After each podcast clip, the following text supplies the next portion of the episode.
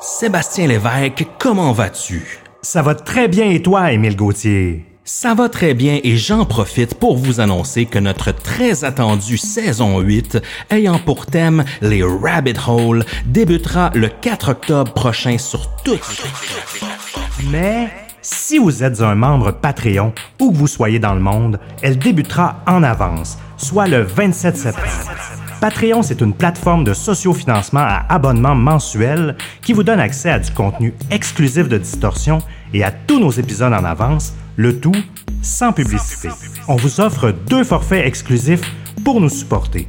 À 3 dollars canadiens par mois, vous avez accès au forfait Distordu qui vous offre un shout-out dans un épisode, l'accès au serveur Discord VIP, accès aux épisodes réguliers en avance, accès aux épisodes bonus en avance, 10% de rabais sur la boutique et ce à chaque mois. On a aussi le forfait Oui monsieur. À 8 dollars canadiens par mois, vous obtenez tout ce qui est inclus dans le forfait Distordu. Vous avez en plus accès à du contenu exclusif qui est dédié à ce forfait, comme un after show après chaque épisode, des interviews, des discussions off the record, etc. Vous avez aussi également accès à un épisode secret par saison, sans parler que vous avez accès aux épisodes secrets des saisons précédentes. Également, vous avez 20% de rabais sur la boutique à chaque mois. Rendez-vous au patreon.com barre distorsion pour vous abonner et devenir des commanditaires officiels de Distorsion.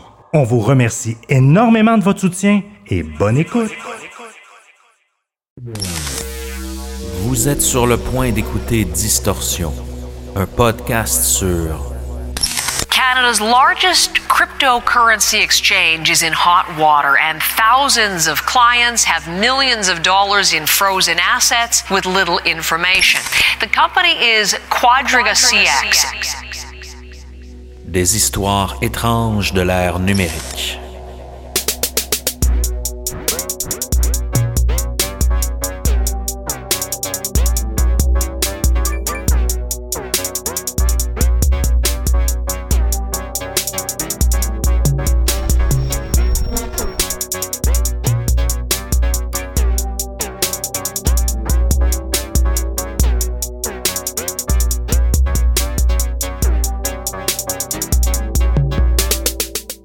2018, Gerald Cotton, fondateur de Quadriga, le plus gros site d'achat de crypto-monnaies au Canada, meurt étrangement pendant sa lune de miel en Inde. Lorsque sa mort est annoncée, tous les investisseurs et les internautes se demandent où est passé leur argent. Il semblerait qu'en mourant, Gerald Cotton aurait emporté ses mots de passe avec lui dans sa tombe, laissant 250 millions de dollars perdus à tout jamais. Est-ce possible que tout cela n'était qu'une fraude bien élaborée? Ou encore, serait-ce même possible que Gerald soit encore en vie? Sébastien Lévesque, comment ça va ce soir? Ça va bien et toi, Émile Gauthier? Ça va très bien, ça va très bien. Dis-moi donc, qu'est-ce qu'on boit aujourd'hui là, pour se mettre dans le bain là, de la crypto-monnaie? Oui, on boit une bière bien locale de Montréal, la Montreal State of Mind. C'est une New England IPA qui est brassée euh, à Dorval, à Montréal, par la microbrasserie des Quatre Origines. C'est une de mes bonnes découvertes de Oui, l'année. elle est excellente. On a aussi un shout-out à donner et aujourd'hui, Seb, je veux prendre l'occasion de donner un petit shout-out à tous les autres créateurs de balados d'enquête là, qui, euh, en ce moment, voient le jour. Il y en a plusieurs nouveaux là, cette saison-ci Oui. ou encore euh, la saison passée. Euh, les filles de Captive, euh, il y a les filles aussi de Crime dans ton café que t'aimes bien Oui, d'ailleurs. oui, oui, j'adore. Il y a aussi euh, 911 Behind the Scene, euh, les gens de Synthèse viennent Oui. D'en sortir un, L'ombre du doute avec notre chummy Oui. Stéphane Berthomet est là aussi. Donc je voulais donner un shout-out aux jeunes créateurs là, qui se lancent dans l'aventure. Là, on voit qu'au Québec en ce moment, ça bouillonne de partout. Ah oui, c'est le fun à, c'est le fun à voir. Oui. Puis si vous voulez obtenir nos épisodes en avance et nos after shows, abonnez-vous à notre page Patreon. D'ailleurs, après cet épisode-ci, on va avoir un, un after show bien étoffé pour nos abonnés Oui Monsieur. là. donc, restez à l'écoute. Et sur ce, mon cher Seb, est-ce qu'on est prêt à se lancer dans la mort mystérieuse d'un baron de la crypto? Oui, mais avant d'aller plus loin, je voulais vous dire que si vous avez manqué la vente du Black Friday et Cyber Monday de chez Polysleep, pas de souci, on a ce qu'il faut. Un bon matelas, c'est tellement important. On se réveille mieux reposé, sans douleur, le sommeil est de meilleure qualité et on est de bonne humeur au réveil. Même moi, j'ai hâte d'aller me coucher tellement je suis bien dans mon matelas Polysleep. Même que si c'est pas encore fait, là, je vous conseille de passer au format King. Dans cette commandite, Polysleep nous donne accès à un rabais exceptionnel et complètement exclusif aux distordus. Donc, pour une période limitée, profitez de 30% de rabais sur tous les produits du site polysleep.ca. 30% imaginez-vous. Adieu les douleurs musculaires, les allergies et l'apnée du sommeil, le tout grâce à des produits faits ici, chez nous, au Québec. Utilisez le code promo Distorsion30 du 30 novembre au 6 décembre 2021 sur le site de polysleep.ca, Distorsion30 en guise de code promo pour obtenir 30% de rabais. Et là-dessus, Seb, est-ce qu'on est prêt à attaquer l'épisode d'aujourd'hui? Oui, oui, Oui, monsieur aussi. Yeah. Le sujet de ce soir, mon cher Seb, est assez dans l'air du temps parce qu'on va parler d'une ben, fraude liée Oui. au monde de la crypto-monnaie. Puis vous le savez, en ce moment, on, on ne parle presque que de ça, de la crypto dans le monde numérique. Hein, parce que le Bitcoin, entre autres, qui est la principale euh, euh, crypto-monnaie actuellement, a atteint un sommet vraiment incroyable. En octobre, on parle de 61 000 dollars. US pour un seul Bitcoin, ce qui est assez euh, extrême. Je pense que c'est environ 80 000 dollars canadiens Ah pour oui, euh, oui, un oui. Bitcoin. Euh, ben oui, puis le Bitcoin, faut pas oublier qu'il y a un- toujours un immense mystère autour de son créateur, à savoir est-ce que le fameux Satoshi Na- Nakamoto est celui qui l'a créé. D'ailleurs, on a fait un chapitre là-dessus dans notre tome 2 de, de Distorsion, le livre, donc on vous suggère de, de checker ça. Mais il y a plein d'autres nouvelles en ce moment qui font, euh, qui refont surface. Par exemple, euh, vous savez, la folie autour de Squid Game, la, la série Netflix, il y a eu aussi une crypto qui a été lancée Ben oui. autour de ça. Et euh, ça a été lié aussi à une fraude là, de 3,3 millions de dollars américains. Améri ouais, exactement. C'est euh, c'est complètement fou. Ce qu'on appelle un rug pull scam, qui est un peu un- une fraude lorsque un projet de crypto est abandonné. Donc, Ouais, euh, ouais. Euh, les, les, les créateurs, ceux qui ont lancé cette crypto-là, euh, une fois que, que, que, bon, ils ont, ils ont tout vendu, ben ils abandonnent le projet qui est laissé à lui-même. Puis bon, il y a plein de gens qui ont perdu leur investissement. Oui, oui, oui. Donc ça, on en voit plein. Le monde des NFT aussi, Oui, oui, euh, les exact, arts numériques là, qui sont authentifiés par la blockchain, Mhm. on en voit de toutes les couleurs. là. Certains qui ren- rencontrent des grands succès. Euh, on voit de la fraude aussi. Également, oui. Oui, le cas de, des cyberpunks, en- entre autres, que vous pouvez euh, que vous pouvez vous procurer à, à- à très euh, comment dire à des montants très élevés. Oui, oui. Il y a encore eu une genre de fraude là, cette semaine ou d'une vente, euh, euh, une vente plus ou moins legit qui a été faite là, autour de ça dans le but de faire de la surenchère. On parle d'un un demi milliard de dollars pour un NFT, quand pour un même, hein? petit visage de, de- des, des cyberpunk. Donc, euh, il se passe plein de choses dans ce domaine-là. Puis le cas d'aujourd'hui, euh, en fait, nous donne pas vraiment envie d'investir dans les crypto-monnaies.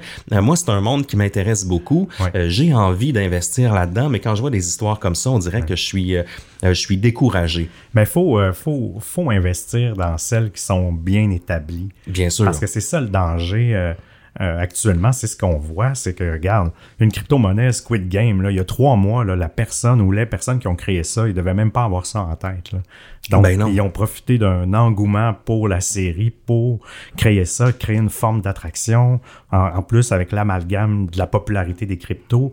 Faites attention sérieusement, là, Oui. euh, puis il y a pas, euh, puis vous allez le voir dans, le- dans, dans le cas d'aujourd'hui, puis même dans l'after show, là, il y a pas de, c'est pas magique, les promesses Non. de profit. Donc, euh, méfiez-vous, il y a déjà plein de sortes de crypto-monnaies existantes avec des plateformes euh, comme Coinbase, par exemple, là, Oui. euh, qui, qui sont legit, légales, et, ce que vous, et vous pouvez investir, disons, de manière... euh, ben, le- les crypto-monnaies sont très volatiles, évidemment. Il y a un risque, mais au moins, le risque est pas de se faire scammer quand vous passez vers ces plateformes-là. Oui, non, tout à fait, c'est clair. Donc, c'est un cas qui est très dans l'air du temps, le cas de Gerald Cotton, qui est le président de Ouais. Quadriga CX, qui est une entreprise canadienne qui n'existe plus maintenant. Vous allez voir, on va faire le tour de son histoire. Euh, elle n'existe plus justement parce que son président est mort et il a emporté avec lui tous les secrets permettant de rembourser les investisseurs. Donc, c'est une histoire qui a fait vraiment scandale lorsque tout ça s'est, euh, a été déballé devant le grand public en 2019. Donc, vous allez voir, c'est, euh, c'est assez troublant. Il y a un haut niveau de mystère aussi qui subsiste autour de sa mort, entre autres, et où est cet argent? Euh, et dans l'after show, pour nos abonnés Patreon au forfait Oui Monsieur, on va discuter d'un cas bien québécois, le cas de MRS Exchange et d'Antoine Marsan. C'est un cas qui arrivé en avril 2021, en avril dernier, et euh, une crypto qui a été lancée, en fait un jeton qui a été lancé par des Québécois, et en l'espace de quelques heures, il y a eu une surenchère et le tout a droppé euh, vers la fin de la journée. Et puis il y a énormément de gens qui ont perdu des, investissements par rapport à ça. Donc euh, un cas bien québécois qui est un peu passé sous le silence au niveau grand public. Hein. Les, les gens du, du, du, monde de la technologie et tout ça en ont parlé un peu, mais le grand public en a pas tant parlé. Pas donc, tant, un petit peu, mais pas tant. Oui, et euh, c'est pas sans rappeler le cas d'aujourd'hui, quoi, qu'il y a quand même des petites différences, mais des grosses différences. Oui, mais, oui, euh, mais quand euh, même, il y, a, il y, a des, y a des similarités. Oui, exactement. Donc ça, on va vous en parler dans l'after show du cas de MRS Exchange et le cas de Quadriga, le cas de Gerald Cotton aussi, quand je disais que c'était dans l'air du temps, il y a un podcast qui a été lancé. Il faut que vous sachiez, euh, je dis pas ça pour, pour qu'on se la pète, là, mais moi et Seb, on prévoit nos sujets de, de saison, des fois euh, un an à l'avance, Oui, six mois à l'avance, Ouais. et ça fait longtemps qu'on parle de ce Oui, sujet-là. mais ouais. entre-temps, euh, il y a un podcast de la CBC qui est sorti, Death and Crypto Land, Ouais. euh, que je vous suggère fortement. Euh, mais t'as plein d'autres trucs. T'as un autre podcast, Exit Scam, qui a été fait sur le sujet. T'as Netflix qui ont annoncé un documentaire pour 2022, fou, Death of a Crypto King, donc très proche du titre de, de la CBC. Donc c'est vraiment un sujet dont vous allez entendre parler encore plus, même après cet épisode de Distorsion, si vous, si vous n'avez jamais ent- entendu parler. Bref, ça, ça a secoué le monde financier euh, canadien. Mais avant toute chose, Seb, on va en reparler, tout ça. Euh, je me lance dans la chronologie des événements euh, parce que vous allez voir, c'est une histoire qui est assez passionnante. On t'écoute. Nous sommes à Jaipur, en Inde. Le 8 décembre 2018, vers 17h, Gerald Cotton et sa femme Jennifer Robertson attendent le gros SUV qui doit venir les chercher à l'aéroport et les amener à leur hôtel. Gérald et Jennifer sont un couple depuis plusieurs années, mais ils ont officialisé leur union en Écosse quelques mois auparavant. Ils ont réservé une chambre à l'Auberoy Rajvilas, un luxueux complexe hôtelier où le cri des pans résonne dans le parc verdoyant. Il s'agit d'un hôtel moderne qui reprend les codes d'opulence des palais royaux anciens. Ces voyageurs de toujours, Gérald et Jennifer, comme ils se décrivent, se sont mariés récemment et ont annoncé à l'hôtel qu'ils venaient célébrer leurs noces dans la ville rose, où les merveilles de l'architecture historique et les richesses se heurtent au tumulte de la vie moderne de l'Inde. Ils ont pris des dispositions pour qu'un SUV de luxe vienne les chercher à l'aéroport, où leur vol devait atterrir à 17h15 le 8 décembre 2018. 55 minutes plus tard, ils sont arrivés à l'hôtel où des gardes saluent les visiteurs et les conduisent à une entrée où l'eau ruisselle le long d'un canal en pierre dans un bassin rempli de pétales de rose. Un hommage parfumé au palais voisin qui a été une résidence royale pendant des siècles de Maharajas. En arrivant ici, ils ont été, pendant un moment, un roi et une reine des temps modernes, la dernière aventure d'un couple dont la vie était parsemée de signes de richesse. Mais M. Cotton, qui dirige le populaire site d'échange de crypto-monnaies Quadriga CX, ne semble pas au top de sa forme. Il a de la difficulté à se déplacer et ne se sent pas très bien dans sa peau. Il a entre autres beaucoup de douleurs à l'estomac en cette journée de décembre. Le couple a un horaire plutôt chargé pendant ce voyage. Non seulement ils y vont pour célébrer leur lune de miel, euh, s'étant mariés dans la même année, mais en plus, Gérald Cotton doit inaugurer un orphelinat dans le village de Venkatapuram et distribuer des dizaines d'oursons en peluche aux enfants. Le pasteur en charge de l'ouverture n'aura hélas pas la chance de distribuer ces oursons aux enfants car un événement inattendu est sur le point de survenir. Le lendemain, le 9 décembre, des employés de l'hôtel Auberoy Rajvilas sillonnent les rues achalandées de Jaipur à la recherche d'un service bien précis. Ils recherchent un hôpital qui acceptera d'embaumer le corps d'un client. Bizarre ça. Le client en question est Gerald Cotton, arrivé en sol indien il y a 24 heures, qui vient tout juste de décéder, âgé de 30 ans seulement. Le premier hôpital où se rendent les employés refuse d'embaumer le corps du patient. Pour eux, ils trouvent étrange que des employés de l'hôtel et non des membres de la famille ou encore des médecins fassent cette drôle de demande. Le deuxième hôpital accepte de se plier à la demande un peu irré irréelle, pardon, disant qu'ils ont un certificat de décès en main et que les policiers ont bel et bien donné leur aval. C'est bizarre un peu, Ouais, encore ça, une fois. ouais, ça, c'est vraiment Tu es un employé d'hôpital et tu vois arriver des employés d'hôtel avec un corps qui demandent de l'embaumer. C'est louche, me semble que ça lève un drapeau. Oui, euh, absolument, c'est clair. Toujours depuis l'Inde, c'est Jennifer, sa femme, qui gère les relations. Elle va tout d'abord avertir les gens de l'orphelinat où Gérald est attendu pour leur expliquer de procéder à l'ouverture sans eux. Jennifer va aussi avertir les autres membres exécutifs de l'entreprise Quadriga, notamment Michael Patron, le partenaire de Gérald dans l'aventure de Quadriga. On va en revenir un petit peu plus tard. Gerald Cotton serait mort de complications dues à la maladie de Crohn dont il souffre depuis longtemps. La maladie de Crohn, c'est une maladie inflammatoire chronique là, du système digestif, là, entre autres le gros intestin, qui évolue par poussée ou par crise là, quand même, qui peuvent être euh, vraiment terribles Oui, oui. et phases de rémission. Elle se caractérise principalement par des crises de douleurs abdominales et de diarrhée qui peuvent durer plusieurs semaines ou plusieurs mois. Fatigue, perte de poids et même dénutrition peuvent survenir si aucun traitement n'est entrepris. C'est vraiment une maladie difficile avec laquelle il faut composer toute sa vie et ajuster son alimentation. Cependant, il est très rare que des gens en meurent. Nous allons revenir sur les circonstances de la mort de Gérald en détail plus tard dans l'épisode. Vous allez voir, euh, c'est très bizarre. Il prend au moins un mois aux gens de Quadriga, soit en janvier 2019, pour annoncer la mort du président de l'entreprise. Il ne faut pas oublier que des dizaines de milliers de gens ont des placements de crypto-monnaies effectués via cette plateforme. Sauf qu'un mois après la mort de Gérald, l'entreprise est désormais placée sous la protection de la loi sur les faillites car elle doit environ 250 millions de dollars à 115 000 personnes et près des trois quarts des fonds sont introuvables. Et là, Seb, je mets différents bémols parce Oui, que au fil des recherches, j'ai vu plusieurs chiffres différents. là. J'ai vu 250 millions, 235, 215. J'ai vu 115 000 personnes qui ont été flouées, Ouais, ouais, mais ouais. 76 000, 75 000. Donc, euh, euh, c'est difficile d'avoir le vrai chiffre, euh, Oui, dépendamment Des, des articles de journaux.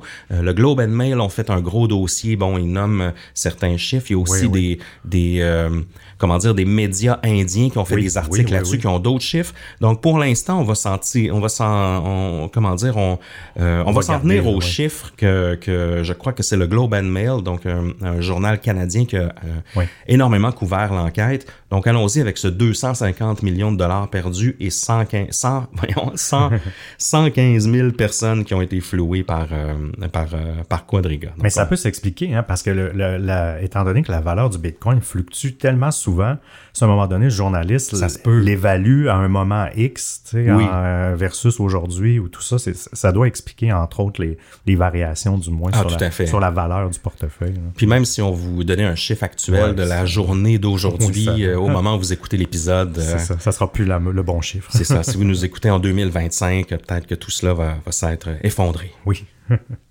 Au moment de cette annonce, justement, de l'annonce euh, que Quadriga se met sous la protection des faillites, les clients ainsi que toute la communauté autour du monde de la crypto sont révoltés et il y a deux questions qui demeurent sur toutes les lèvres. La première, où est l'argent? Et deux, est-ce que Gerald Cotton est bel et bien mort? Ou est-ce que tout cela est une mise en scène? Parce que, bon, euh, étant très riche, on va y revenir un peu plus tard. Euh, ça se pourrait qu'il ait les moyens ainsi que de bonnes raisons pour falsifier sa mort. On a déjà vu ça. Avant d'aller plus loin, revenons un peu plus sur la vie de Gerald Cotton, ce jeune prodige de la crypto. Gerald William Cotton grandit dans la petite ville de Belleville en Ontario, une banlieue qui est située entre Toronto et Montréal. Gerald est un jeune homme correspondant au profil du nerd, plutôt doué à l'école, mais pas non plus le plus populaire.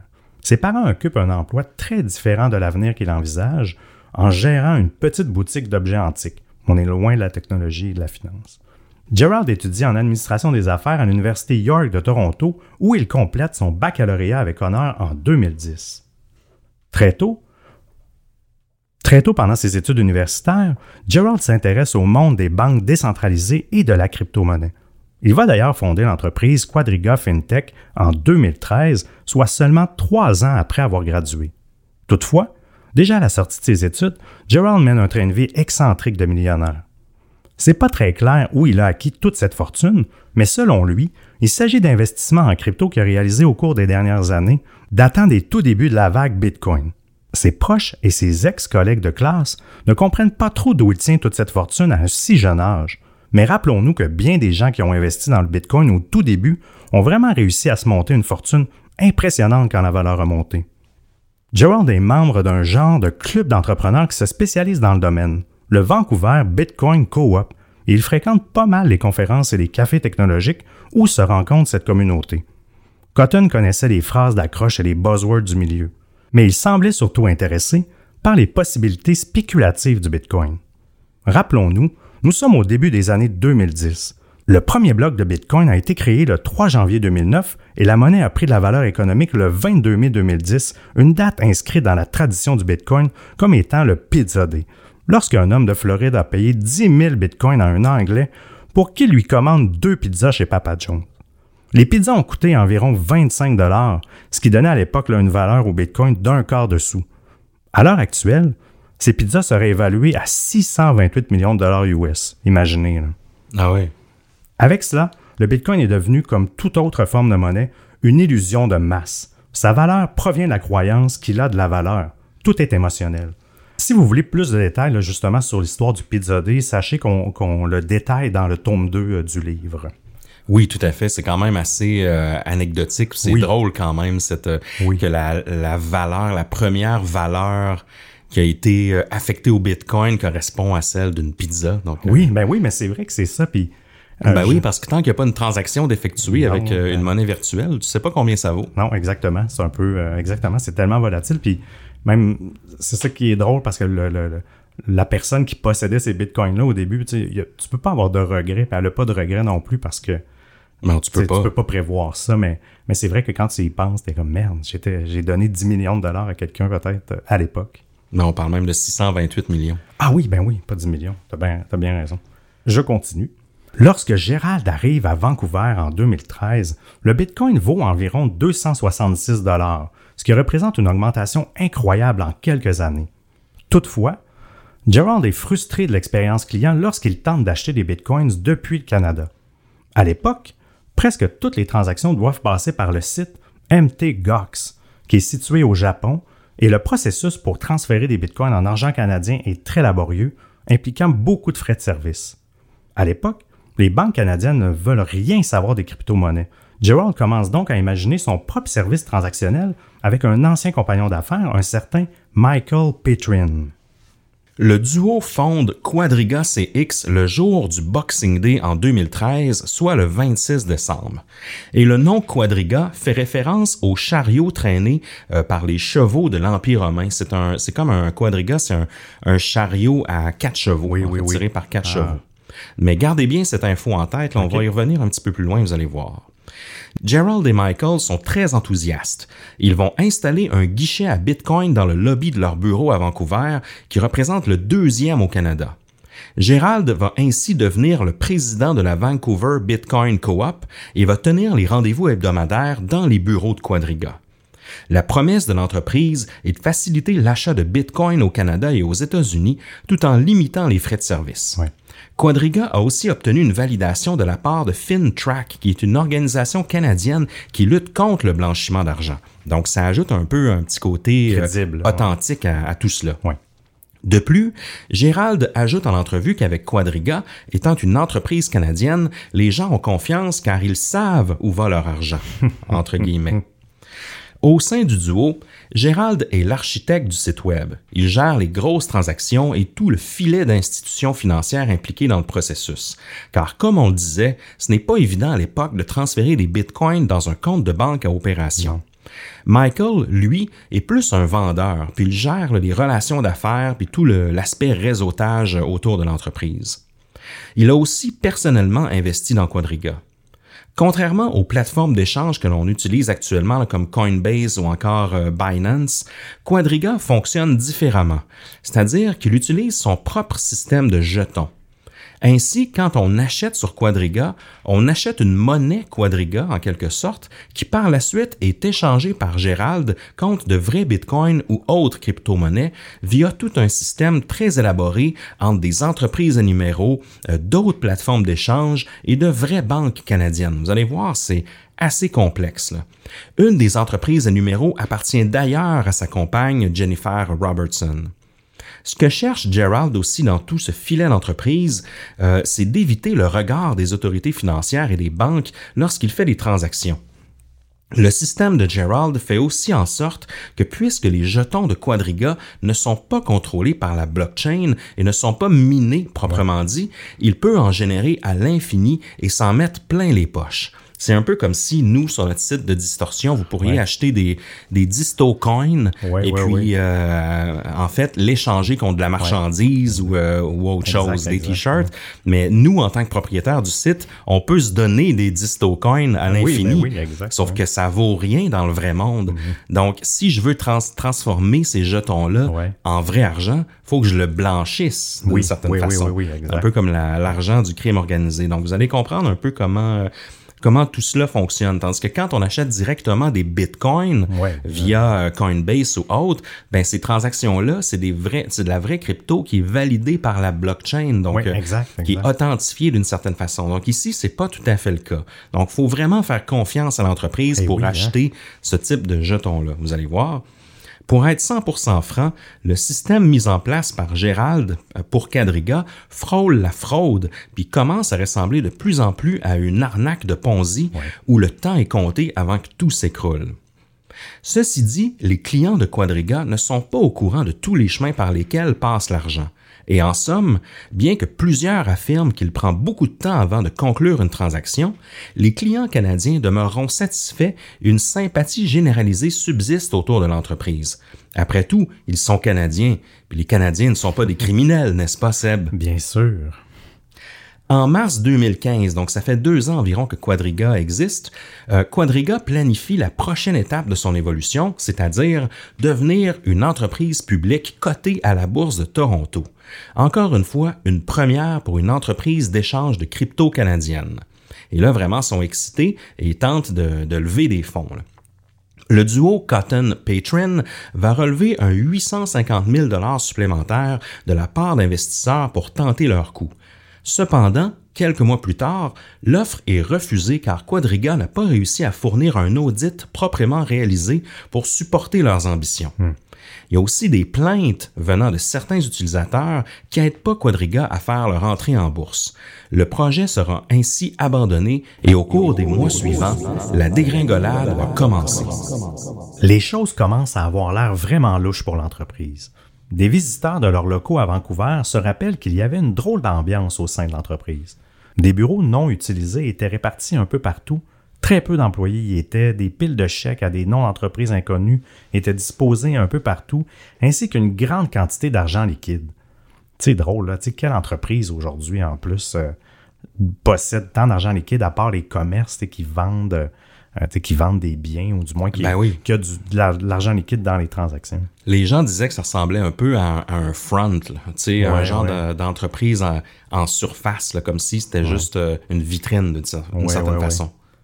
Quadriga acceptait aussi l'or en guise de monnaie d'échange. Après l'échec de la tentative d'inscription à la bourse, tous les directeurs vont quitter l'entreprise, incluant Michael Patron, le partenaire des débuts de Quadriga. L'entreprise devient ainsi un one-man show et Gerald, seul derrière son MacBook Pro, va gérer toute l'entreprise à lui seul. Et qu'arrive-t-il lorsqu'on est seul et qu'on travaille sous pression? On fait des erreurs. Oui, parce que c'est beaucoup à gérer pour une seule personne. Mais quand même, là, il y a quand même beaucoup, beaucoup de clients et beaucoup de transactions. Puis, puis à cette époque-là, de ce que je comprends, il y a l'air d'avoir une, une, certaine job manuelle à faire pour effectuer les, les, transactions, du moins même si tout est informatisé. Il euh, faut qu'il a l'air à garder une. faut qu'il garde des traces et tout ça. Mhm. Donc, à faire ça tout seul, euh, c'est comme tu dis, euh, c'est très demandant. Gerald va ainsi créer de faux comptes sur la plateforme pour stimuler les achats. Plus il y a de transactions, plus les acheteurs sont excités en y voyant des opportunités de faire des achats. Seul aux commandes, il va réaliser plus de 300 000 transactions avec ses faux comptes pour plus d'un milliard de dollars en valeur. Imaginez tout le travail pour une seule personne, comme on vous dit. Ouais. Gerald est aussi celui qui code la plateforme. Et à un certain moment, un glitch dans le site va lui faire perdre 14 millions de dollars en une seule nuit. Les banques vont aussi remarquer des drôles de transactions. Et la banque CIBC va geler un compte après qu'une transaction de 21 millions soit survenue sans que quiconque soit en mesure d'authentifier le propriétaire du compte. Oui, parce que c'est dur, c'est dur à traquer, puis même les banques, euh, tu sais, parce qu'à un certain moment, il faut que l'argent devienne de l'argent réel. Oui, exact. Il faut que les jetons, les cryptos, tout ça deviennent de la vraie argent. Puis c'est là que les banques sont impliquées, mais eux, mhm. quand ils voient une transaction de 21 millions arriver dans le compte d'un particulier, il y a des vérifications ben qui ben s'imposent. Dans ce cas-ci, ils n'ont pas eu le choix de geler ce compte-là. Mhm. Puis ça, ça regarde pas bien pour, pour une entreprise euh, comme Quadriga, là, geler un, ben un, compte de 21 millions, euh, c'est pas rien. Non, effectivement. N'oublions pas que Gerald se crée lui-même des jetons Quadriga qu'il doit ensuite blanchir en vrai argent, chose qu'il fait sur le dos des vrais investisseurs. Et c'est là que tout le stratagème devient un genre d'arnaque de Ponzi. Pendant ce temps, les clients de Quadriga perdent de l'argent et Gerald ne fait qu'expliquer à chaque fois qu'il s'agit de la faute des banques qui accusent du retard dans les transactions. Selon lui, les banques canadiennes ne sont pas encore à jour avec les crypto-monnaies. C'est donc pour ça que tout est ralenti. Toutefois, la vraie raison est que Gerald a peine et misère à trouver les fonds pour payer les clients sans éveiller les soupçons des banques et des plateformes d'échange. En 2016 et 2017, le Bitcoin atteint de nouveaux sommets en valeur. Et plusieurs clients tentent de les vendre afin d'encaisser un profit, ce qui fait en sorte que Gerald est débordé. J'imagine. Les plus rapides vont réussir à transférer leurs fonds vers des plateformes qui ont gagné en réputation avec le temps, comme Coinbase et Binance. Les autres moins chanceux, vont patiemment attendre en se croisant les doigts, se disant que tout va bien. Parce que le feu est pogné, hein, justement. Le Bitcoin connaît une grosse hausse à ce moment-là. Il est sur le bord de chuter aussi. Il faut pas oublier qu'il va, dans ces années-là, il va chuter à un certain moment. Donc, les gens sont pressés. Puis dans le monde de la crypto, même quand on monitore un peu ce qui se passe, c'est très rapide. Hein? C'est à l'heure, c'est vraiment, euh, c'est pas quelque chose que, c'est pas du long terme. Donc là, les choses pressent. Puis quand tu as une seule personne, Gerald, pour gérer toutes ces transactions-là, c'est sûr qu'à un moment donné, ça, ça congestionne à quelque part. ça me fait penser un peu à ce stade-ci à euh, Ross Ulbricht, euh, tu sais, qui gérait Silk Road. on a fait un épisode sur le marché noir du dark web mm-hmm. et il était tout seul en fait vers la fin. Tout seul devant son MacBook Pro à gérer euh, un site euh, transactionnel qui, fait des milliards en revenus. Donc, c'est clair qu'à un certain moment donné, euh, le contrôle se perd. Ici, on voit que Gerald, justement, il va commencer à faire des erreurs tranquillement.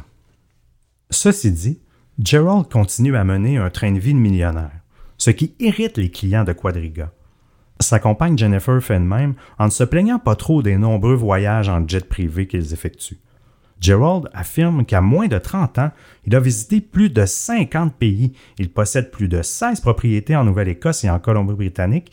Il possède un avion Cessna, un yacht de 600 000 Il voyage en hélicoptère comme bon lui semble, conduit des voitures de luxe. On croirait voir le loup de Wall Street en pleine action. Ouais.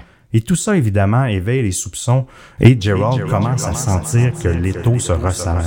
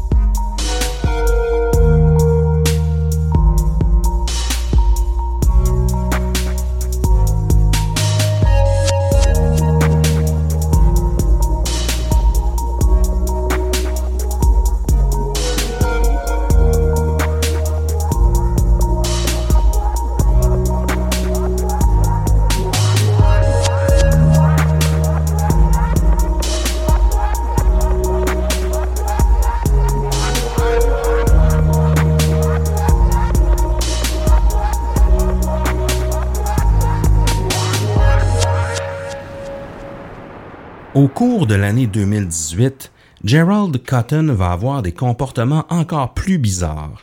Des clients de Quadriga affirment avoir été payés en argent comptant.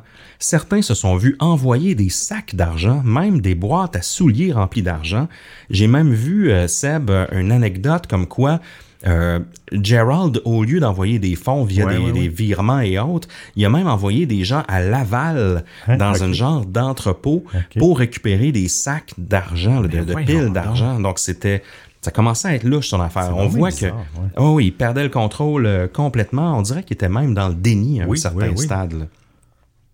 On ne sait plus trop comment il s'y prend pour payer ses clients.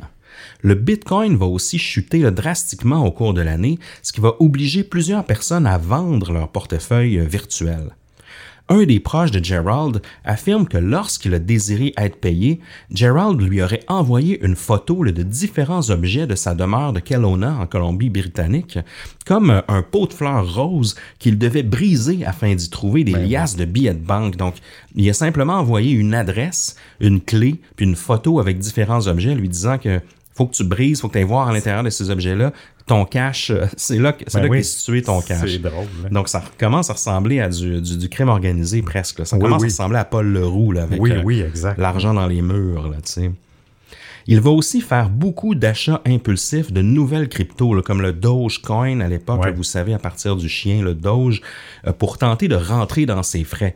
Donc vraiment, il, il, vole l'argent des, investisseurs, mais il sent que les taux se resserrent. Donc il réinvestit dans des petites cryptos en espérant faire un peu de Oui, ben cash, oui, puis, exact, ouais. puis se rembourser. Là.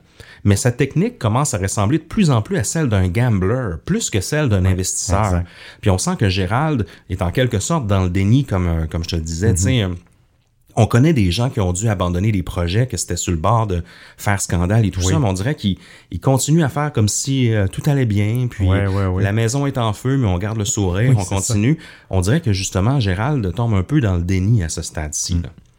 Au cours des mois suivants, soit quelques mois avant sa mort, Gérald pose plusieurs gestes d'importance qui sont intéressants à analyser.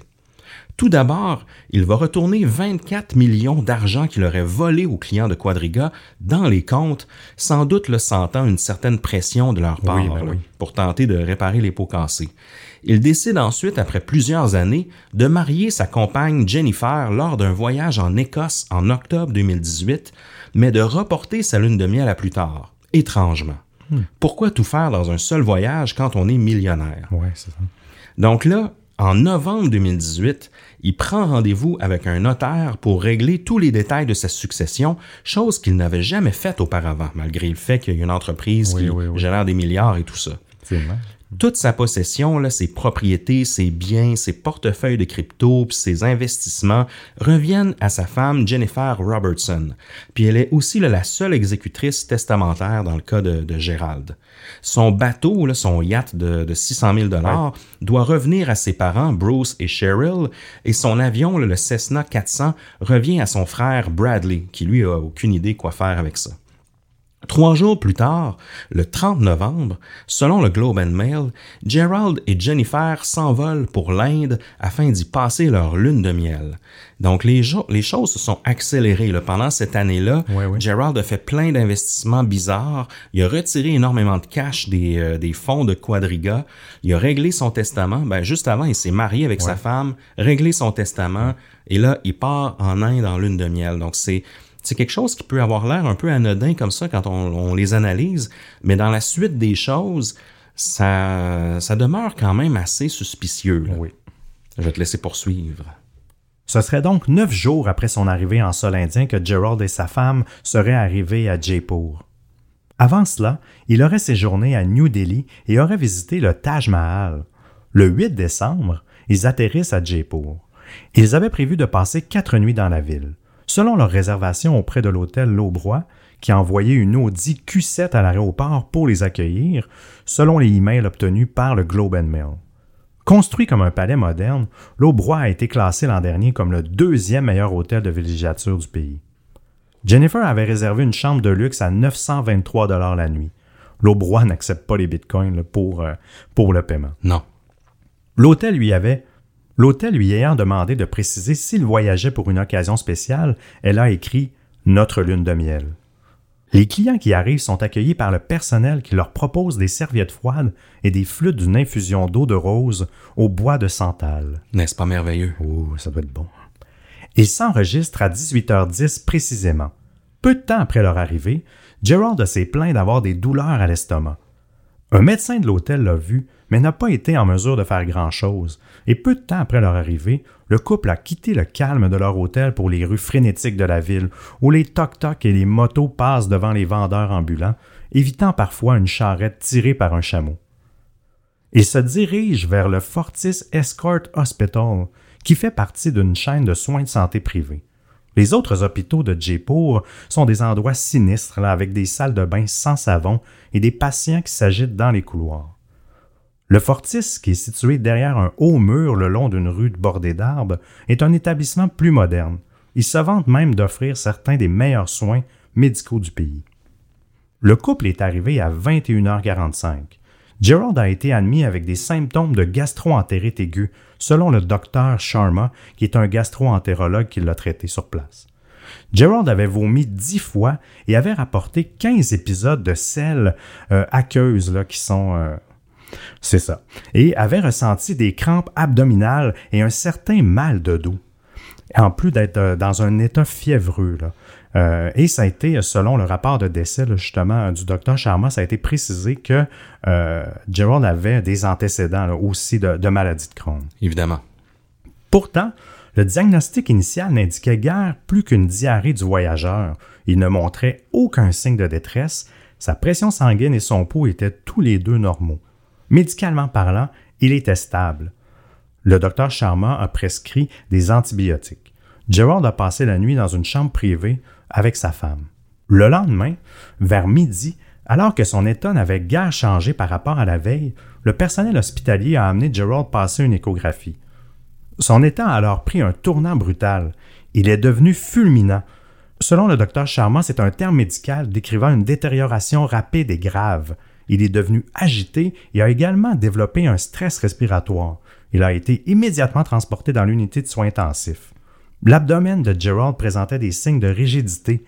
En fait, ça, c'est un signe potentiel de perforation. Ça doit tellement faire mal. Oui. Quand ton estomac est tendu à un point de, de perforer. À ce stade, ni un scanner, ni une intervention chirurgicale n'était possible. Il n'y avait pas d'option, car il devait d'abord être stabilisé, mais son temps était compté. À 14h45, Gerald a fait un arrêt cardiaque. Il a été réanimé, mais sa tension artérielle était basse et il a été placé sous respirateur. Il a fait un nouvel arrêt cardiaque encore une fois, il a été réanimé aussi, mais la troisième fois, il n'a pas pu être réanimé. Donc à 19h26, Gerald a été déclaré mort. Le docteur Sharma a indiqué que la cause était un arrêt cardiaque soudain dû à une perforation. Les tests sanguins ont montré des niveaux élevés de globules blancs, une indication de septicémie. C'est une conclusion médicalement crédible malgré tous les événements louches autour de Quadriga.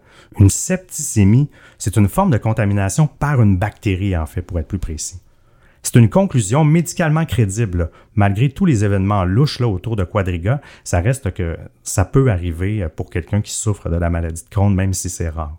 La disparition rapide de Gerald correspond à ce qui pourrait arriver à une personne atteinte de la maladie de Crohn et souffrant d'un choc septique en fait, selon un autre médecin qui est Brian Fegan, qui est un médecin de London en Ontario qui est spécialisé lui aussi en maladie de Crohn. Il est très rare que l'on meure de la maladie, mais c'est pas impossible selon les experts. Quant à savoir pourquoi il a fait un testament juste avant de voyager en Inde, sa femme Jennifer affirme qu'il l'avait fait sur les conseils de leur avocat. Ce, qui se peut aussi. Hein. Bien sûr. Aucune autopsie n'a été pratiquée sur Gerald Cotton et deux mois plus tard, sa mort rapide trouve toujours le docteur Sharma, car il trouve lui aussi qu'il est très rare que la maladie de Crohn cause une mortalité. Même après tout ce temps, il ne comprend pas qu'un homme de 30 ans se soit retrouvé mort 24 heures après des malaises à l'estomac. Et ce n'était que le début des incertitudes qui allaient se déployer. Oui, parce que c'est sûr que tout ça a l'air euh, bien véridique, c'est possible, mais tu sais, quand on, quand on voit qu'il y a un, désastre, une grosse fraude qui s'en vient comme ça, on dirait que les actions de Gérald prennent un, autre sens d'une certaine façon.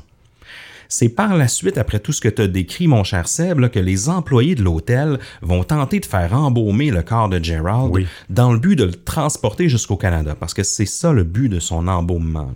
C'est un employé junior du centre SMS qui va effectuer le travail après qu'une première institution en charge ait refusé. Le certificat de sa mort sera délivré le 13 décembre et l'hôtel Auberoy est listé comme lieu officiel de sa mort. Mais il me semble qu'il était mort à l'hôpital Fortis Ouais, pourtant. Et comble de confusion, écoutez bien ça, le certificat de décès a été éplé avec une faute d'orthographe dans son nom de famille. Euh, c'est Cotton avec un A au lieu de Cotton avec un E. Ouais. Histoire d'ajouter une couche de mystère à tout cela. Donc, euh, euh, c'est pas évident. Par contre, sa femme Jennifer, elle, elle a quitté l'Inde depuis longtemps là, quand le certificat Oui, a oui. été mis. Dès le 10 décembre, elle était déjà revenue en sol canadien. Donc, c'est pas long, là, deux jours après que Gérald ait eu des douleurs à l'estomac. Elle avait déjà écrit à l'orphelinat pour leur dire de ne pas les attendre et de procéder à l'inauguration sans eux. Dans son email, elle leur indique que Gerald est décédé d'un arrêt cardiaque. Le 14 décembre, un service funéraire est tenu pour Gerald à cercueil fermé, imagine-toi donc. Ouais. Donc impossible de voir son visage. Ceci dit, Gerald n'est pas mort défiguré, là, son visage était toujours intact. Exact. Donc ce choix est quand même un peu difficile à expliquer là, par la famille. là. En plus, pas d'autopsie, tout ça. Ouais. Bon. Par la suite, Jennifer va procéder à liquider des biens de Gerald, notamment son avion Cessna 400. Et ce n'est qu'en janvier 2019, un mois après la mort de Gerald, que Quadriga vont annoncer sur leur site web la mort de leur président. Plusieurs clients vont sentir que les choses ne sont pas saines et qu'il vaut mieux tout vendre. Plusieurs questions sont posées, mais peu de réponses surviennent. On ignore qui dirige à ce moment, car aucun employé de Quadriga existe, selon les documents de la compagnie, et Gerald est le seul et unique employé. Donc c'est spécial quand même euh, tout ça, là, les, les circonstances. Sa femme revient, elle est déjà revenue même avant que le certificat Ouais, de décès soit émis. Elle liquide les, des biens de, Ge- de Gerald, puis attendent un mois avant d'annoncer la mort du président. C'est pas une très grande transparence là, pour une compagnie d'investissement. Non, exact. Et on, puis on parle pas de son deuil, mais on dirait que tout va bien. euh, dans le sens que je trouve qu'elle Ouais. exécute les choses sans. euh, ben, on le sait pas, là, mais on dirait qu'on sent aussi, je trouve, dans l'exécution rapide des choses, qu'il n'y a pas de deuil. Mais, Non, c'est ça. Il y a des choses, on dirait, qui pressent plus que oui, d'autres. exact. C'est au 31 janvier là, 2019 que Quadriga déclare officiellement faillite au grand désespoir de ses clients. La fureur va être gigantesque dans la communauté de la crypto alors que plus de 250 millions de dollars est manquant et plus de 115 000 investisseurs sont en attente de réponse. Pas de bon sens. Hey, Eh non. 115 000 personnes. Quelques jours plus tôt, Jennifer prend le soin d'enlever le nom de Gerald comme propriétaire de plusieurs de ses propriétés afin de les réhypothéquer et de mettre les fonds à l'abri des créditeurs. Donc ça, c'est euh, c'est pas très cool non, Non. plus. Là. La Gendarmerie royale du Canada va débuter une enquête immédiatement et le FBI aussi va d'ailleurs s'en mêler. Les services d'enquête canadiens se rendent rapidement compte qu'ils ne sont pas outillés pour enquêter sur des dossiers comme ça. C'est tellement complexe au niveau des, hein? des filets d'entreprises euh, impliqués dans toutes ces transactions-là. Euh, le phénomène des crypto-monnaies est encore très récent, là, puis retra- retracer tout le flot de l'argent, euh, c'est euh, tout qu'un challenge. Ils vont donc mandater le Ernst Young, là, une firme comptable qui est mondialement connue, pour effectuer un audit là, de la situation financière de Quadriga. Même la firme comptable a beaucoup de difficultés à faire son travail. Les livres comptables de l'entreprise n'étaient pas tenus, le bilan était catastrophique. Quadriga n'avait même pas de compte bancaire officiel sous le nom de l'entreprise. Tout était dispersé dans une toile de mini-entreprises et de services d'échange. De plus, tout était géré par Gerald depuis son MacBook Pro encrypté. Donc personne n'a toujours pas trouvé le code d'accès. La pression revient beaucoup sur Jennifer, qui affirme, elle, n'avoir rien à voir avec la fraude et ignore tous les mots de passe des comptes et portefeuilles de Gerald. C'est surréel. N'oubliez pas que Jennifer était propriétaire d'une entreprise sous laquelle Quadriga blanchissait de l'argent. Oui. Apparemment, Gerald gardait des cold wallets physiques dans un coffre-fort dans l'une de ses propriétés. Mais lorsque les autorités se déplacent pour aller vérifier, ils trouvent un emplacement dans un garde-robe où de grosses vis ont été enlevées et bien sûr, plus de coffre-fort. Donc, aucune trace de l'argent. Mais avant qu'on aille plus loin, Emile, c'est quoi un cold wallet? Ben, c'est t'as des hot wallets puis t'as des cold wallets dans euh, lorsque tu fais des, in- des investissements en crypto. Le cold wallet, c'est un, un portefeuille qui est, euh, je dirais, offline, qui est pas lié euh, directement à la blockchain. Souvent, les gens vont prendre même un, euh, ce qui peut ressembler à une grosse clé USB là, technologique. exact, ouais. Et Ils vont, ça va être protégé par un mot de passe, puis ils vont mettre ça dans un coffret de sûreté, soit à la banque ou soit à la maison. Donc, ça fait en sorte que c'est pas piratable entre guillemets. Oui, oui, oui. Ton hot wallet, ça va être plus un wallet qui est branché euh, justement sur des services de, de transactions Ouais, euh, ouais. et autres comme Coinbase et Binance. Euh, mais moi, j'en utilise pas. S'il y a des, euh, Ouais, des distordus qui ont plus de détails, euh, vous pouvez nous, nous ramener à l'ordre. Oui, exact. Moi, j'ai juste un hot wallet. Mais c'est fou à quel point, le même à l'ère numérique, un seul mot de passe peut avoir autant d'incidence. Incroyable. Et que des millions de dollars peuvent être perdus dans un MacBook Pro encrypté. C'est fou pareil, hein? Ouais, moi ça, ça me, puis là, ça me faisait penser. J'étais là, tous les moyens biométriques là, de, Ouais. de, de, de- pour se connecter à un laptop. Parce qu'à un moment donné, justement, euh, puis même pour quelqu'un de mort, tu sais, comment tu peux te connecter avec la biométrie? tu sais, Est-ce qu'à un moment donné, on va même avoir des clés d'ADN, Ouais. biométriques d'ADN, puis justement pour éviter des situations comme ça, euh, euh, on dirait que c'est ça, j'essaie de réfléchir. Est-ce que dans le futur, on peut éviter, tu sais, de d'être Mhm. si dépendant de tout ça. Puis c'est vrai que Apple là, se vend là-dessus. Puis on en parle souvent. hein. quand ils encryptent tout le, le- le, euh, votre disque dur, ben ils veulent, puis ils vous révéleront jamais la clé. là. Même le FBI n'a jamais Ben réussi ou quoi que ce soit. là. Donc euh, euh, c'est c'est peine perdue. En avril 2019, une autre compagnie avec laquelle Quadriga effectue des échanges, Crypto Capital, va se retrouver au centre d'un scandale alors que 851 millions est disparu des portefeuilles des investisseurs. L'entreprise va tout de suite être mise sous enquête, ce qui n'ajoute rien de bon à l'affaire. 28 millions de Quadriga va être récupéré en partie grâce à la collaboration de sa veuve Jennifer, mais il manque toujours une grande majorité de l'argent. Ernst Young vont découvrir cinq portefeuilles de crypto dans lesquels aucune transaction n'a été effectuée depuis avril 2018. Et ça, ça veut dire que dans le fond, euh, Ouais. Gerald, euh, il, en- il achetait pas, comment dire, il achetait pas de crypto dans le but de les redonner Ah, aux, ben oui, aux ben investisseurs. oui. Il y avait aucun, euh, il y avait pas d'argent Ben oui. dans les portefeuilles. Ben oui, Dieu. Il avait déjà tout liquidé avant, avant avril 2018. Il n'arrive pas à savoir où l'argent était distribué. Était-ce dans les poches directement de Gerald? Un autre compte a toutefois effectué une grosse transaction le 3 décembre dernier, soit au début de la lune de miel de Gerald. Est-ce que c'est une coïncidence? Ouais, hein. La lumière va aussi être faite au sujet de Michael Patron, le partenaire de Gerald, avant qu'il eût quitté le navire. Celui-ci opérait en fait sous un faux nom et se serait nommé Omar Danani. Il aurait été déporté des États-Unis vers le Canada après avoir été reconnu coupable de vol d'identité, vol qualifié et cambriolage. C'est fou ça. Ah oui, un bon partenaire. Il, a- Il aurait changé son nom à deux reprises depuis son arrivée à Vancouver pour finalement adopter le nom de Michael Patron en 2008. Gageons qu'à l'heure actuelle, il l'a sans doute encore changé. Ah, il y a des bonnes chances. Oui. Les internautes vont aussi s'en mêler, Seb, puis ils vont tenter là, de retourner dans le passé et voir où Gerald aurait pu commettre une erreur. Souvent, c'est ça aussi là, dans les Oui, cas oui, de, oui. de, de cyberfraude. Euh, Souvent, ça remonte à très loin, mais sur un vieux compte de forum ou une vieille adresse courriel, on peut trouver des indices. Donc, euh, c'est là que les internautes vont, vont s'en mêler parce que les clients, euh, les clients sont assez frustrés puis ils veulent pas, euh, ils veulent pas se laisser manger la laine sur le dos. Ben non, là, comprends. trop facilement.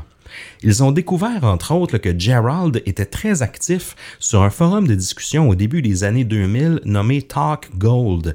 Il s'agit d'un forum réputé pour sa communauté centrée sur les petites arnaques en ligne et les schémas de Ponzi. Donc, il était déjà familier avec ça. C'est là qu'il aurait rencontré Michael Patron pour la première fois et les deux auraient même collaboré dans l'élaboration de petites fraudes en ligne. Gerald utilisait aussi plusieurs pseudonymes sur le site de Quadriga, notamment celui de Chris Markey, avec lequel il effectuait là, 97% des transactions. Donc, il faisait pas ça sous son propre nom, Ouais, ni sous le nom de, de Quadriga. Il y avait euh, plusieurs pseudonymes comme ça qu'il utilisait. là. Mais entre autres, il utilisait celui de sceptre, scepter. Ouais. On se rappelle le chariot médiéval? Ah. Maintenant, on a un bâton là, ornemental médiéval qui, euh, qui se pointe. là. donc, on peut Oui, faire oui, euh, un lien entre les deux profils. Puis lorsqu'on cherche sur le forum de Talk Gold, dans les amis de Michael Patron à l'époque, on trouve un certain Scepter, qui serait en fait Gérald. Donc ça remonte à loin. Là. Celui-ci, il était actif dès 2003. Il était donc un adolescent lorsqu'il a commencé à faire de la fraude en ligne. Et c'est possible qu'il soit devenu même très riche à l'adolescence. Oui, oui, oui. L'enquête des internautes se transporte aussi sur le forum Black Hat, qui est un genre de forum là, pour programmeurs, Oui, ben oui. développeurs, mais où est-ce qu'on peut aussi trouver des occasions d'affaires qui sont euh, pas toujours euh, réglo non plus. là. On trouve une publication qui fait référence à ce fameux Scepter. Et on dit les services de contenu spectaculaire de Scepter en guise de titre. Hmm. Et sous cette publication, un utilisateur du nom de Murdoch1337 qui a 325 messages à son actif explique qu'il offre ses services afin de créer de faux comptes d'investisseurs pour que ton arnaque ou ton schéma de Ponzi ait l'air d'une vraie affaire. Et dans les détails de cette petite annonce, on y retrouve son adresse email qui est scepter à countermail.com. OK. Et là, les internautes vont faire des recherches croisées avec cette adresse-là, puis ils tombent sur un autre forum de recherche et d'offres de services où quelques années plus tard, un certain Jerry publiait une autre petite annonce demandant à la communauté les services d'un programmeur qui connaît bien les bitcoins Ah. et qui aimerait se lancer dans la programmation d'un marché en ligne. Ah ben. Donc là, euh, ça fait énormément penser à Quadriga. Puis dans les détails de l'annonce, on retrouve une adresse Skype Jerry WC, potentiellement Jerry William Cotton, ainsi qu'une adresse courriel, encore une fois, scepter à countermail.com. Donc là, les internautes font des liens.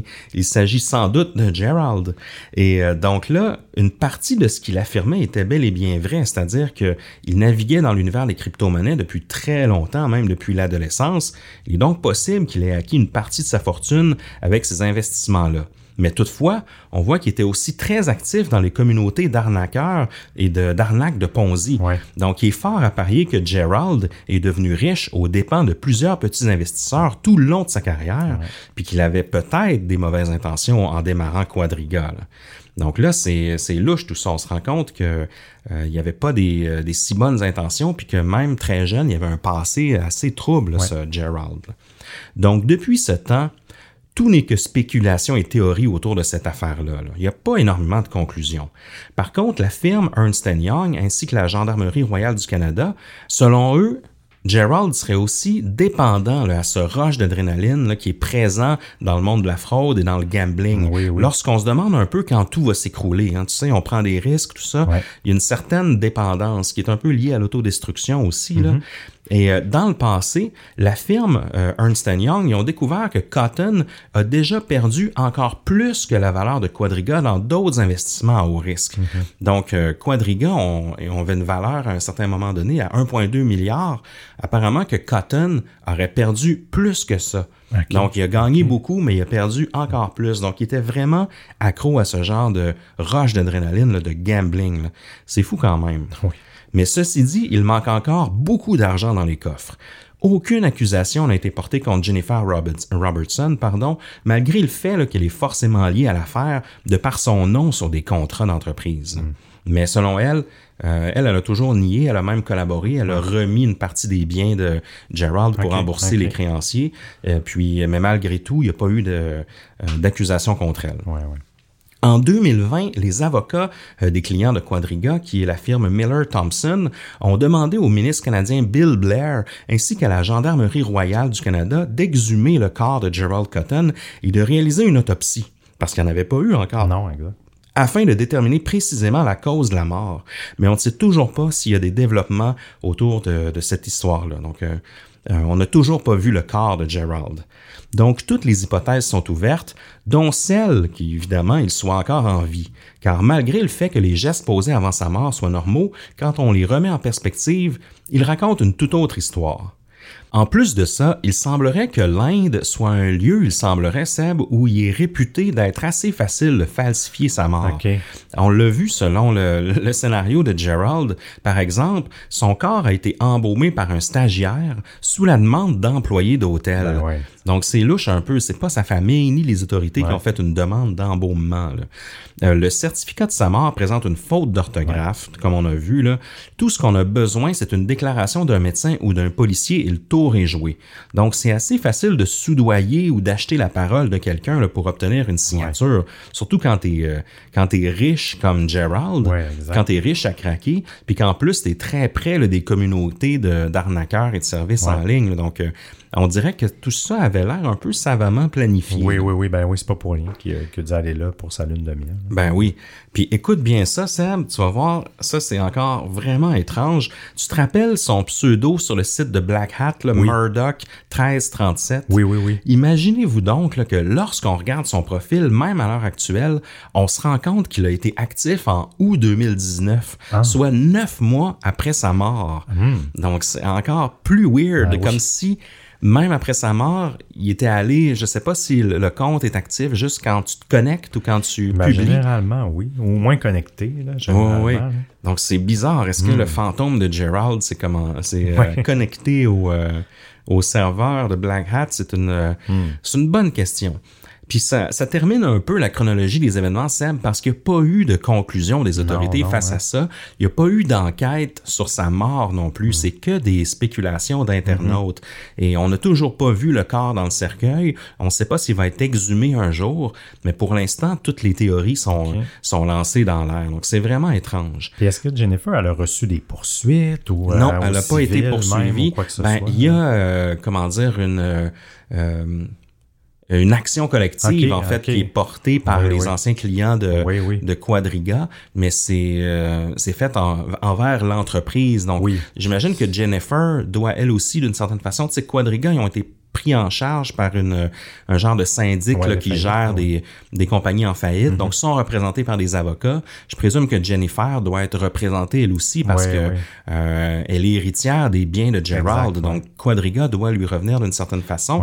Mais il n'y a pas encore eu de, de conclusion là-dessus. Donc, c'est c'est complexe, ces enquêtes-là. Ah hein, oui, absolument. Au niveau de, de l'administration. euh, mais tu sais, Ernst Young, ils ont trouvé aucun livre comptable qui était maintenu. Pas de bon sens. C'était comme un gros euh, feu de paille, cette affaire-là, là, ou un château de cartes. Ouais. Euh, c'est spectaculaire. Puis si vous voulez des nouvelles de l'orphelinat, en fait, là, qui, Oui, euh, qui devait, euh, que Gerald devait inaugurer en Inde, on a appris qu'en fait, là, écoute bien ça, Gerald avait participé à un genre d'œuvre de charité euh, d'une entreprise, en fait, là, qui donne la chance à n'importe qui de commanditer un orphelinat en Inde pour 21 000 Donc, c'est c'est ça qu'il a fait, Gerald. Donc, il a, il a pris une offre d'une compagnie de charité qui vous offre des choses, j'im- j'imagine, euh, moyennant crédit d'impôt et autres. Puis a command- commandité l'orphelinat comme ça. Mais selon le personnel de l'orphelinat, le montant ne couvert que les matériaux de construction et c'est le pasteur de l'endroit qui a dû lui-même s'endetter Ah, pour le reste de ses jours pour réaliser les travaux et d'engager le personnel. Donc, et imaginez ce que ça représente 21 000 dollars pour Gerald Cotton. Donc, c'est pourquoi il a fait ça? Moi, je Ben oui, comprends pas. Je comprends pas le. Pour, je comprends même pas pourquoi il a commandité un orphelinat. Ça justifiait peut-être un peu son voyage en Inde. Je sais pas si c'est un genre d'alibi ou en tout cas. de- Est-ce que de- c'était pour avoir l'air. euh, ouais, c'est ça. Est-ce que c'était pour paraître euh, plus vertueux qu'il l'était? C'est, Peut-être euh, un peu. euh, Ouais, puis je pense pas qu'il y ait eu du blanchiment ou quoi que ce soit. Non, c'est pas assez pour blanchir. Non, non, 21 000 ben c'est. C'est le prix de, de, de, de sa semaine à l'hôtel. Tu sais. non, c'est ça. D'après moi, ça, ça fait partie de son narratif euh, pour rendre ça crédible, j'ai l'impression. Il est pas mort la veille, genre, de, de l'inauguration ou l'avant-veille. Tu sais, c'est bizarre aussi. euh, je sais pas. là. Oui, je sais pas s'il y a quelque chose qu'on qu'on sait pas autour de ça. Je sais pas si ça a aidé à justifier quelque chose, cette histoire d'orphelinat. C'est bizarre. Mais tu sais, comme on dit, euh, Seb, il y a un peu un dicton dans le monde des cryptos là, qui est no password, not your crypto. Ouais. Donc, si t'as pas le, le mot de passe, c'est pas ta crypto. Donc, c'est un peu, ça résume bien, je pense, la situation de, de Quadriga. Toujours pas de conclusion. Toi, qu'est-ce que t'en penses de tout ça? Est-ce que t'es dans le clan de ceux qui pensent qu'il est toujours en vie ou qu'il serait tout bêtement mort de la maladie de Crohn, comme ça? Moi, j'ai l'impression qu'il est encore en vie. à cause de, de- de tout le scénario. euh, moi, je pense qu'il s'en est empilé. S'il y avait là, déjà de l'argent dans des pots à toutes sortes de places, d'après moi, là, il devait déjà en avoir placé un peu partout euh, Mhm. dans le monde. là. Souvent, on le voit, il y a des gens que rapidement, quand ils ont les connaissances, ils placent déjà jeunes, puis ils ne disent pas à personne. Euh, sa mort qui est trop louche. Ah non, j'ai l'impression, même si on peut mourir de ça, j'ai l'impression qu'il est pas mort. euh, Mhm. qu'il s'est juste sauvé. Puis sa femme, peut-être que quand la, disons, la chaleur va être moins euh, le spotlight sur eux, euh, peut-être qu'elle va aller le rejoindre. euh, Ouais. où, où ce qu'il est euh, dans le monde. Là. Je, je sais pas, toi, tu penses-tu qu'il est mort pour vrai? Mais moi, je suis un peu de ceux aussi qui pensent qu'il aurait falsifié sa mort, on dirait, vu les moyens qu'il avait, mais aussi, sais, justement, son compte sur Black Hat, qui est encore actif après sa mort. Oui, oui. Euh, L'enterrement à cercueil Ah oui, fermé, c'est bon. bizarre. Pas d'autopsie, c'est Ouais. Mm. bizarre quand t'as des centaines de milliers de personnes qui, Ouais. qui attendent des réponses, là, de faire exprès, de pas vrai, demander de- d'autopsie. Euh, le fait qu'il a réglé sa succession un mois avant de mourir, on comprend, tu sais, que, bon, c'est peut-être euh, anodin, mais en même temps, euh, c'est un timing qui, je trouve, qui est, qui est- c'est pas du hasard, là, en fait. Il aurait aussi légué 100 000 dollars à ses deux chihuahuas. Ben oui. Donc, euh, c'est euh, une petite note comme ça. hein, on- on- je vous laisse, euh, je vous laisse conclure ce que vous Puis voulez. eux, quand ils meurent, à qui qu'ils lèguent? Ouais, c'est vrai, hein? C'est une très bonne question. Est-ce qu'ils ont des testaments, ces Oui, chihuahuas? Puis aussi, euh, tu sais, il se targuait d'avoir fait plus de 50 voyages avant 30 ans. Puis je sais qu'il s'est même vanté à des amis comme quoi il s'était jamais fait fouiller aux douanes. Ah oui. Euh, puis il avait déjà même bragué, il s'était vanté à quelqu'un d'autre comme quoi euh, lui, il pouvait traîner 50 000 dollars cash euh, lors des voyages. Ça me fait me demander, est-ce que, tu est-ce qu'il utilisait ces voyages-là pour aller planquer du cash à quelque Ben, part? ah, tu peut-être, oui. Ben oui, parce que d'habitude, c'est euh, c'est quand même euh, monitoré. Je pense que c'est 3000 ou genre... Ou ça, il y a- cinq, là. Ouais, oui, il y a, il y a- il y a une limite, là. Moi, à un moment donné, j'avais été voyager toute seule, puis quand t'es un homme seul, généralement, ils t'arrêtent tout le temps. Euh, ils, ont, vou- ils, ont fi- euh, ils ont fouillé mes bagages, ils m'ont demandé, la première chose qu'ils me demandaient, justement, c'est combien d'argent liquide j'avais. Bon, j'ai l'air d'un de, j'ai l'air d'un tueur à gage, là, mais bon. Mais euh, plus sérieusement, c'est ça, c'est que d'habitude, ils font quand même des vérifications, mais c'est vrai qu'ils ils peuvent pas inter- interroger tout le monde, puis ils scannent pas toutes les... euh, fait que D'après moi, ils devaient, ils devaient faire ça, comme tu dis. Là. Ben oui. Bref, vous les distordus, qu'est-ce que vous en pensez? Est-ce que vous êtes du camp de ceux qui croient que Gerald Cotton est décédé comme ça à 30 ans de la maladie de Crohn ou qu'il aurait falsifié sa mort? Laissez-le nous savoir. Vous savez où nous rejoindre. On est partout. Euh, il y a notre groupe privé de discussion sur Facebook que vous pouvez retrouver et le rejoindre. Il y a une belle communauté qui vous attend. On est sur Twitter aussi, Distorsion Pod, sur Instagram, Distorsion Podcast, sur YouTube aussi. Donc, c'est assez simple de nous trouver.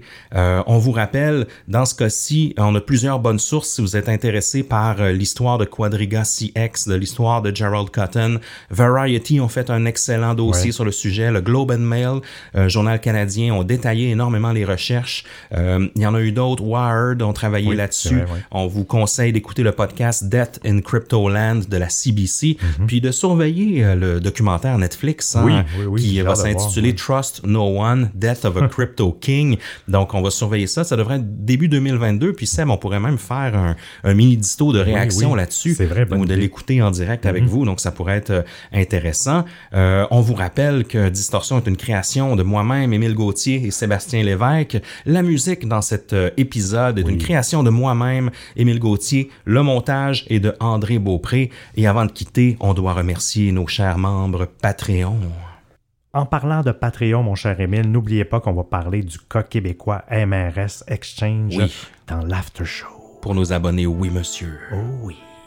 Et je commence. Un gros, gros merci à Stéphane L, à Telkmar, à Gabriel, à Alec D et à Adeline.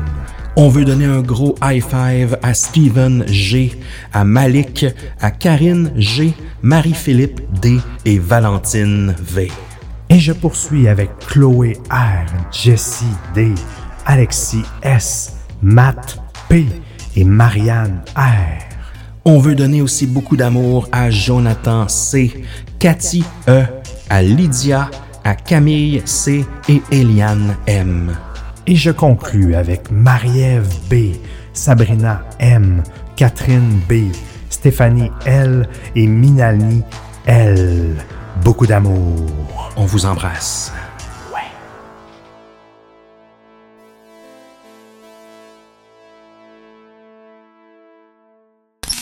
Est-ce que tu aurais pour nous un mot de la fin, mon cher Émile? Bien sûr. Si vous souhaitez investir en crypto, attendez patiemment le DistoCoin, la prochaine monnaie qui vous rendra riche. Oui, monsieur. On accepte les paiements en bière.